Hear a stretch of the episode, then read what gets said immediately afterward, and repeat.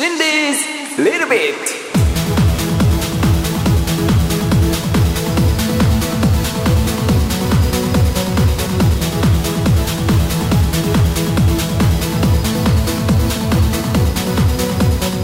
ハローエブリワンさあということで心理ズベルベ第3回目スタートです。いやあのー、このポッドキャストっていうのは皆さんのどの時間に聞かれるかって結構まあまちまちなわけじゃないですか。ということは「おはようございます」でも「こんにちは」でも「こんばんは」でもちょっとこう挨拶としては合わないのかなとずっと思ってたんですがやっぱり英語って便利ですよね「ハロー」って時間関係なくいつでも使えると。まあ、ハーイでもハローでもいいんですけれどもね、えー、そういったところでとりあえずこれから当分の間は真実リビット始まりはハローで、え、お届けしたいと思いますけどね。えー、こちら10月の3週目、えー、配信となります。真実リルビット今日のオープニングトークではですねパラモアというアーティストを紹介したいんですよ。というのが、えー、この2009年12月10月21日にオンセールとなります。パラモアのサードアルバム「ブランニューアイズ。こちらがですね、まあ、僕ちょっと先に、えー、一通り聴かせていただきましていや久々に突き抜ける女性ボーカルのロック。気持ちいいですね。もうなんか体に流れてくる染みついてくるというこのメロディーそれからリズム体。いやおすすめしたいなと思って今日紹介したいと思っているんですけれども。こちらねあのパラモア2007年に、えー、セカンドアルバム「ライオットで」えー、アメリカではもうすでに大ブレイクしていたんですけれども。今回のね、えー、アルバムが日本で発売される前に全世界では一足早く発売されております。えー、そちらの速報がですねもう入ってまして、えー、イギリスアイルランドオーストラリアニュージーランドこの4カ国では、え、このサードアルバム初登場で1位そして、えもちろん本家アメリカでも初登場2位となっているということでいやーもう一気に大ブレイクももちろんですが全世界的にね、えー、期待されていたんだなというのはもうありありと分かりますよね。そんな状況を受けて、えー、今回日本でもね10月の21日にセールされるということでまあ日本でね今ラジオではまヘビーローテで流れているわけですからまあ、知名度もかなり上がってきていると。あとあの今年のサマーソニックにもね、えー、出ていまして僕サマーソニック見に行ったんですがこのパラモはちょっと期待はしていたんですけれども、まあ、日程が合わずに、えー、見に行くことができず残念だったんですけれどもね、まあ、その残念さをうん、なて言うんでしょう後悔させてくれるというかね、えー、やっぱり見に行っとけばよかったなと思わせてくれるこのサードアルバムになってますからね、えー、皆さんまあちょっとこうこれを聞いておそういうアーティストいるんだと思った方はですねあのー、えー、CD ショップの視聴コーナーなどでですねぜひ一度ちょっと聞いていただいて、まあ、よろしければ手に取っていただければ僕としても嬉しいなと思うんですよね、えー、パラモアのサードアルバム「ブランニューアイズ。こちらが2009年10月21日オンリリースとなっております。さあ、えー、今回第3回目の「真実リルビット」なんですけれどもあのー、この10月の初め10月の3日4日に行われました酒蔵ルネッサンスというイベントをね今回取り上げたいと思います。まあどこでどういうふうに行われたのかどういったイベントだったのかと合わせてまあなんでしょうね、えー、その楽しさとあとは、え、酒蔵とつくところでですね、え、日本酒の雑学などを取り入れながら、まあ、この30分間お届けしたいと思いますね、えー、今日も早速いってみましょう「シンレイズ・レルベイツ」第3回目スタートです。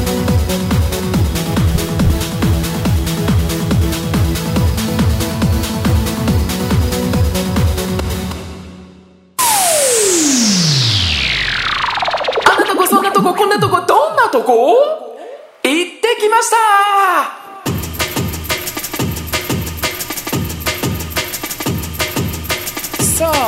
なとこ行ってきましたのコーナーですが今日は酒蔵ルネッサンスお伝えしたいと思います。こちらね、えー、平成21年10月の3日4日に行われた、えー、兵庫県の西宮市というところで、えー、やったイベントなんですがあのまずはですねこの酒蔵ルネッサンスの前に西宮宮水祭りというのがございます。これはですね平成元年から始められました、えー、西宮に、まあ、湧き出ている水宮水。これが、まあ、あの日本酒造りに最適だということで、えー、この地域にですね酒蔵が集まったわけですがその宮水を、えー、まあ巫女姿の宮水娘が、え、井戸から汲み出して神前にお供えして祭典を行うというのがですねあの、まあ日本酒というのが秋から醸造を始めるわけで、えー、その、まあ、日本酒の美味しくなる祈願とともにですねあの日本、えー、西宮灘の日本酒をもっと知ってもらおうということで、えー、こちら平成元年から始まったというものなんですね。で、えー、それがまあ今回第21回目ももちろん、え10月の3日の午前中にあったわけですがただですねその宮水祭りをやり始めて、えー、6年ほどの後ですかね、えー、1995年に、まあ、の阪神大震災がありましてですね、えー、そこからの復興も合わせて、えこの宮水祭りの後にですね酒蔵ルネッサンスという名前を付けまして、えー、今回で第13回目を迎えるということで震災の後、えー、1年後から始まったということですかね、えー、もっとこう日本酒を知っていただこうそれから、えまあ、食について日本酒について、え西宮のうまいお酒を味わって名物を食してこの恵比寿の宮にみんなで集まっていただこうというイベントをまあ、開催することになったということなんですね。えー、このですから、えー、酒蔵ルネッサンス第13回目を迎えたんですが、まあ、今回もね本当に、えー、もう盛り上がったと言っていいんじゃないかなと思う中でですねまずはこの酒蔵ルネッサンスについて、え現地で僕レポートしておりますのでこちらお聴きください。さあ振る舞い酒をいただき、えー、朝日のスーパードライを手に持ちながら歩いて恵比寿神社の前までやってきましたあー出店がいつものように美味しそうに並んでいますが今日は、えー、メイン会場この恵比寿神社の中に美味しいものと日本酒があるということなんですよね。今から楽しみです。えー、今時刻12時、まあ、この酒蔵のレッサンスが始まったところなんですが、かなり人手が見受けられますね。もうすでに中は満杯な感じですかね。さあ入ってみましょう。ということでメインの恵比寿神社なんですがこちらですね神社の、まあ、参道にですね、えー、それぞれブースストリートこちらが、まあ、交流物産フェアとなってまして、えー、例えば、えー、そうですね丹波の黒枝豆ですとかあとは奈良県の黒滝村のこんにゃくですとか柿の葉寿司、えー、それからフランス産のセミドライフルーツそういったですね、まあ、食に関するものがたくさん、えー、並んでおりまして、まあ、あの見た感じは縁日ということで、まあ、どこもねいい香りがしてるんですよね、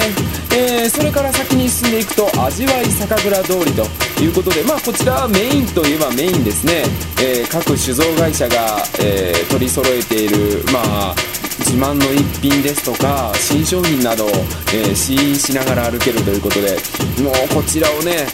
キュッと一通り歩いていっただけで十分酔っ払えるわけです、えー、それから、まあ、食べ物、えー、まあ、またあの和菓子ですとか洋菓子、えー、そういったお菓子類の販売もあったりですとかあとあのえー、知っとくコーナーということで、まあ、西宮の PR ですとかですね、えー、宮水酒文化などの紹介それから、えー、このえー、恵比寿神社の中で、えー、500円以上を買うと1枚いただける富くじというのがご来ございましてそちらを4枚貯めるとそのくじを引ける抽選会場に行けるというものもございましてですね。まあ本当にこの恵比寿神社の中で盛りだくさん楽しませてくれるなというところですね。あとあの先ほどもこんにゃくなどありましたけれども宮古屋台村この辺りもですね、えー、西宮にあります、あのー、各料理店からですね出てきたえー出店されたもう本当に美味しいものがですね並んでるわけですよ、え丸一日飲んで食ってできる。本当に大人にはもう嬉しさ極まりないスポットとなっておりましたね。黒滝村ってどの辺なんですか？奈良県の吉あそこにいっぱい溢れてるんですけど奈良県のちょうどね真ん中ぐらいなんです吉野郡なんで。す吉あじゃああのほんまに吉野の中の一つなんですかそうですへー。で黒滝村というとこんにゃくなんですか？そうですねこんにゃくあの有名ですね。結構テレビとかでも結構おばちゃんらが出てくれて。おばちゃんが。これただ醤油で煮てるだけなんですか？そうです醤油とかみりんとか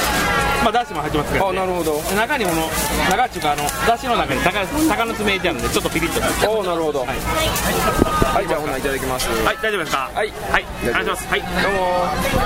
甘口20度のお酒です。どうぞ。はおじさんもう一回教えてください。い。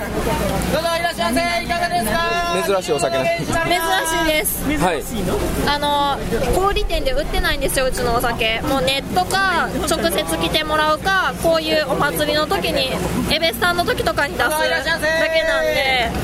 あので20度で原酒って言ったら結構ね他のとこ15度の日本酒ばっかりやそうですよね。からね水加えてますからね。そうそうそうそれの原酒なんでこれなえっ、となんていうお酒ですか？これ宝娘の原酒。あこれ原酒っていう名前なんですか？そうですね、まあ、宝娘っていうブランドのはい。原酒っていう名前ですね、へはい。ーはいアルコール度数20度。はい覚えておいてください。はい。はい、またお願いします。えー来てからいろんなものを、えー買って、えー無料で飲んで食べておりますが、えー先ほど買いました黒滝村のこんにゃくをいただいてみたいと思いますあーもちもち。あ美味しい。鷹の爪のピリッと感とこの醤油の出汁。でもそれ以上にやっぱりこんにゃくの味わいっていうのがああの群馬の下仁田こんにゃくなんかありますけどもここの黒滝村のあっさりしてますね。あっさりしてるけどこんにゃくの味もちゃんとあって。うん。えー先ほどから日本盛りや宝娘でいただいているこの試飲している日本酒が本当によく合う味になってますね、えー黒滝村のこんにゃく美味しいです。さあということで、えー一通り回りながらですね美味しいものをいただき、えー試飲も弾んでいるという様子分かっていただけるかと思います。あのーまあ、これからですね酒蔵通り味わい酒蔵通りというところを歩いていきましていろいろ試飲していくわけですがまずは、えー白鷹さんの今年のお酒について、えー一言いただいております。今年の日本酒はどうですか？絶好調です全然好調。絶好調です。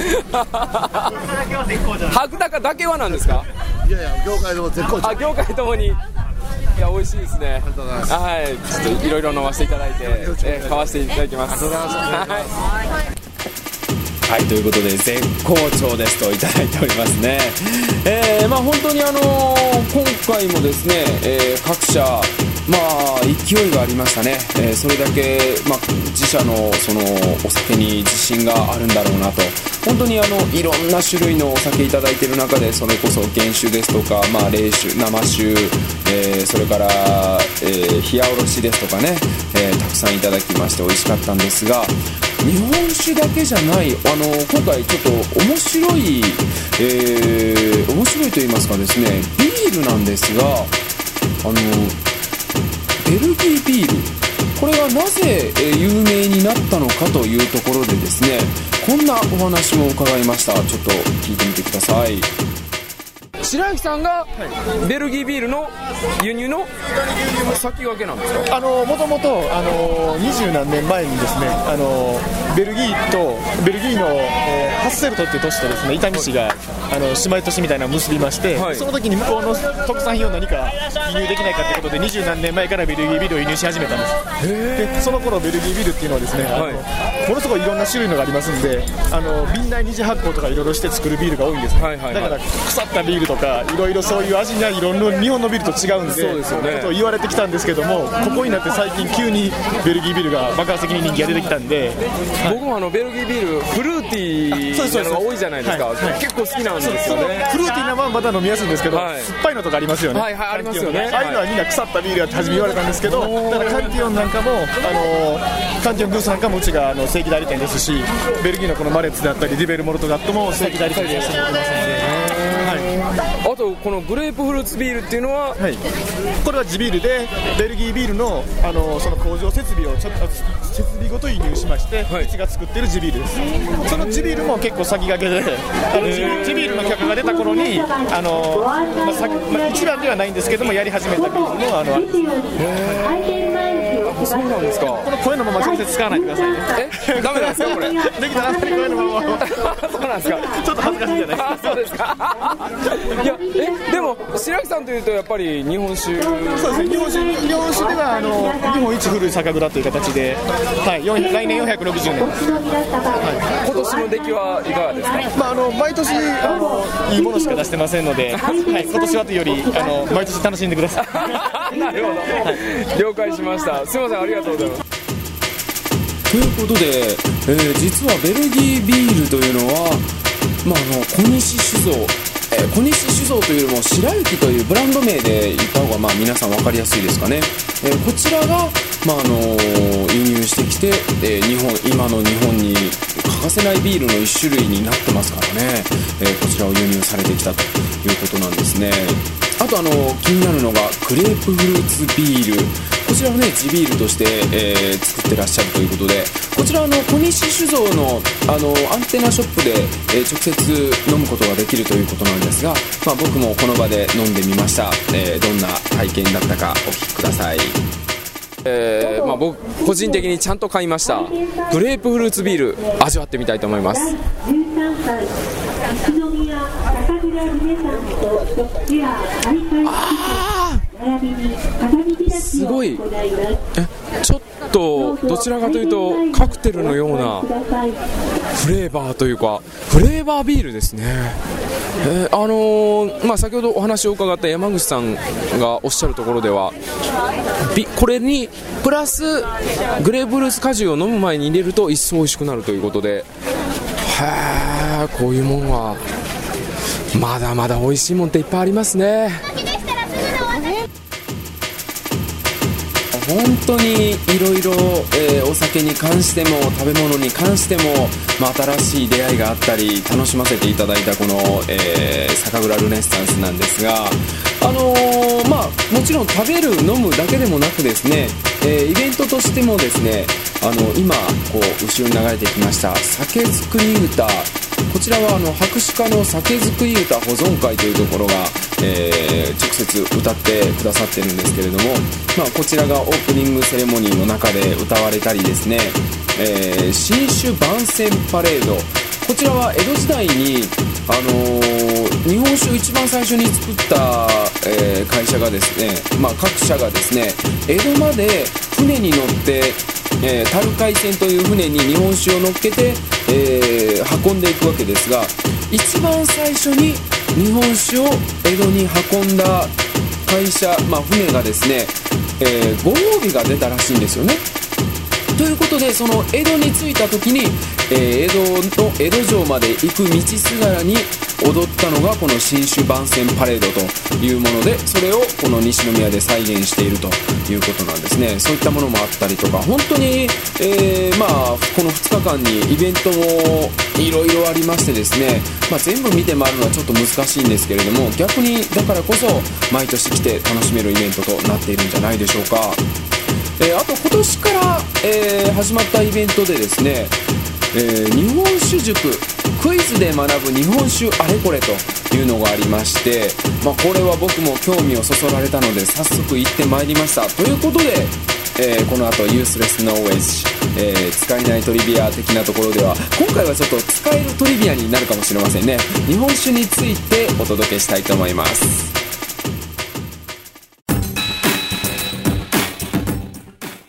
心理のちょっとだけ。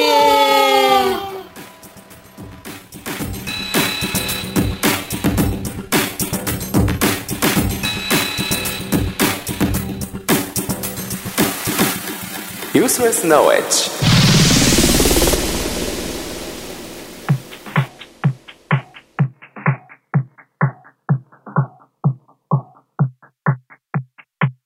さあ、ユースレスノーウェッジ。まあ、知っててもあまり得しないよっていう雑学だったんですが、今回はね、知っておくと、まあ、日本酒を飲むのはもちろんですね、えー、日本酒を選ぶ時ですとか、まあ、そういったところでも、なかなか、えー、使えるんじゃないかという知識になるかと思います。えー、皆さん、一丁の価値あるんじゃないでしょうかね。えー、今回お伝えしたいのがですね、まあ、せっかくこの、えー、酒蔵ルネッサンスというイベントを紹介した手前、えー、この生のお酒について、まあ、ちょっとお伝えできればなと思いまして、あの、酒蔵ルネッサンスのイベントの中で日本酒塾というのが開催されたというお話ししましたけれども、この日本酒塾の中で本当にいい、え、情報をたくさんいただいたのでね、その中からもう解説も、え、コメントも交えてお伝えしていきたいと思います。まずは、灘の酒について、えー、お届けしたいなと思うんですが、灘の酒、まあ、昔からね、灘の木1本ですとか、そういったところは全国的にも有名だったかと思うんですが、えー、は、灘5号という総称で呼ばれております。これは兵庫県の西宮市から神戸市、えー、兵庫県の南側ですね、瀬戸内海側に集まっている酒蔵の、えー、軍のことを総称して灘5号と呼んでおります。この5号というのはもちろん5つの号と5つの里と書きましてですね、えー、今津号、西宮号、魚崎号、三影号、西号という、え、5つの号を総称して灘5号というんですけけれども、まあこの5号の中にそれぞれにですね、えー、全国的に有名な例えば今津号であれば大関西宮号であれば日本盛り白鹿、えー、大崎号であれば松竹梅ですとかね、えー、三影号であれば白鶴、えー、菊正宗顕微師主だったとこがございますね。そして西号では沢の鶴に福娘と。どうですか？皆さん必ず一度は聞いたことある、えー、酒造メーカーブランドが並んでいるかと思うんですね。まあこれが、えー、今津号から西号までの中にですねこの各、えー、酒造会社がひしめき合っておりまして、えー、自慢のお酒をまあ醸造しているわけですがこれなぜこの地なのかということなんですが日本酒の一大名産地となったきっかけは江戸時代なんだそうです。ただここら辺で、えー、日本酒が作り出されたのは室町時代からの歴史があるそうで、えー、例えば、まあ、この灘五号には入らないんですが白鷹、えー白鷹ではない。申し訳ありません。白雪、えー、伊丹市兵庫県の伊丹市にある白雪はですね460年前から、えー、創業されているということで本当に歴史があるんですよね。そういった中で、えー、こちら灘が、えー、江戸時代に、まあ、醸造に最適な宮水という先ほども言ってましたねお水えー、日本酒の醸造に最適なお水が発見されてからもうこちらではもう本当に発展に次ぐ発展を重ねて今の状況となっているということなんですね。えー、この75号についてはですねせっかくなんで白鷹の竹澤さんが解説してくれております、えー、こちらを聞いていただきましょう。どうぞ。灘5号といいますのは神戸と西宮にありまして西宮には今津号と、えー、西宮号がございます、はい、で今津号にはあの3社ございまして西宮号には10社ございまして西宮には13のクラブがございます。で灘の灘にはあの魚崎号三影号西号の3つの号がございましてでこちらの方には、えーと、16社ございまして合計29社の蔵元がありましてで全国では1700とか1800の蔵元がございますが、はい、その中でのあの灘5号29社の生産量っていうのは約22%約4分の1近くを生産しておりまして灘5号っていうのは日本一の酒どころとなっております。ということで29社が、えー、全国の2000ん？1700800ある、えー、酒蔵の中で第1位の、まあ、出荷量を誇っているということで、えー、灘5号を知っているだけでもですねまあ先ほども言いました日本盛りやら大関やらねそういったこう大銘柄があるわけですから皆さんも、えー、灘5号というのを覚えておくのはこの日本酒を知る上では欠かせない部分なんじゃないかなと思いますねちなみに平成18年度の日本酒出荷量、えー、1位がまあ先ほども言いましたように灘こちらでですねえー、1、10、100、1000万、10万、18万6731キロリットル。こちらで、えー、日本酒のおよそ27%となっていると。ちなみに2位が京都の伏見なんですね。えー、こちらが11万8452キロリットル。えー、もう2位がおよそ17%になるわけでガクッと落ちますからね、えー、3位が新潟4位が秋田ということでまあどこもですね、えー、新潟も秋田もよくあのいい銘柄っていうのが出てましてね、まあ、僕も飲むことはたくさんありますけれどもそんな中でも灘5号というのは本当に、えー、日本には欠かせないワンピースとなっているということなんですね。ちなみにですね、えー、酒どころの個性というところで言うと、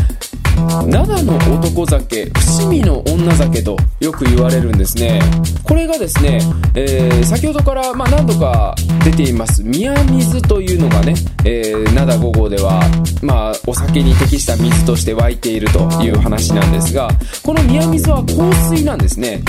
えー、香水の宮水で仕込んだ灘のお酒は男性的ですっきりとした辛口になると。それに対しまして、伏見の女酒というところは、えお水が軟水なんですね。この軟水仕込みの伏見のお酒はきめ細かくまろやかな甘口が多いんだそうです。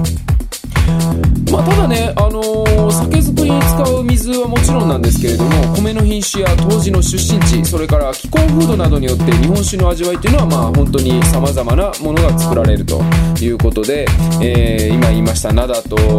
えー、伏見に限らずですね例えば新潟のお酒は繊細でシンプルであると、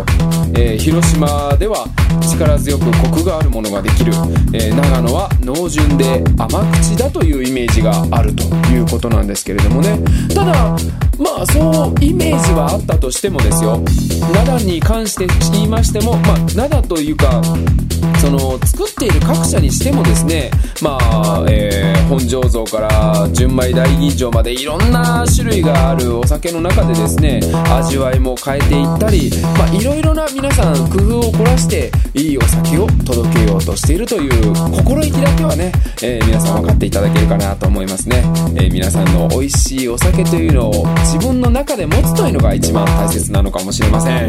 えー、そういった中でですねまあとりあえず自分の地元自慢じゃないですけれどもな7 5号が、えー、日本全国の、まあ、お酒の出荷量の4分の1を誇っているということで今回のトリビア、えー、ユースレスノーウェッジは、まあ、灘5号をまずは覚えていただこうということでした。また次回もね、えー、どんどん日本酒についても、えー、皆さんと一緒に詳しくなっていきたいなと思っております。以上ユースレスノーエッジでした。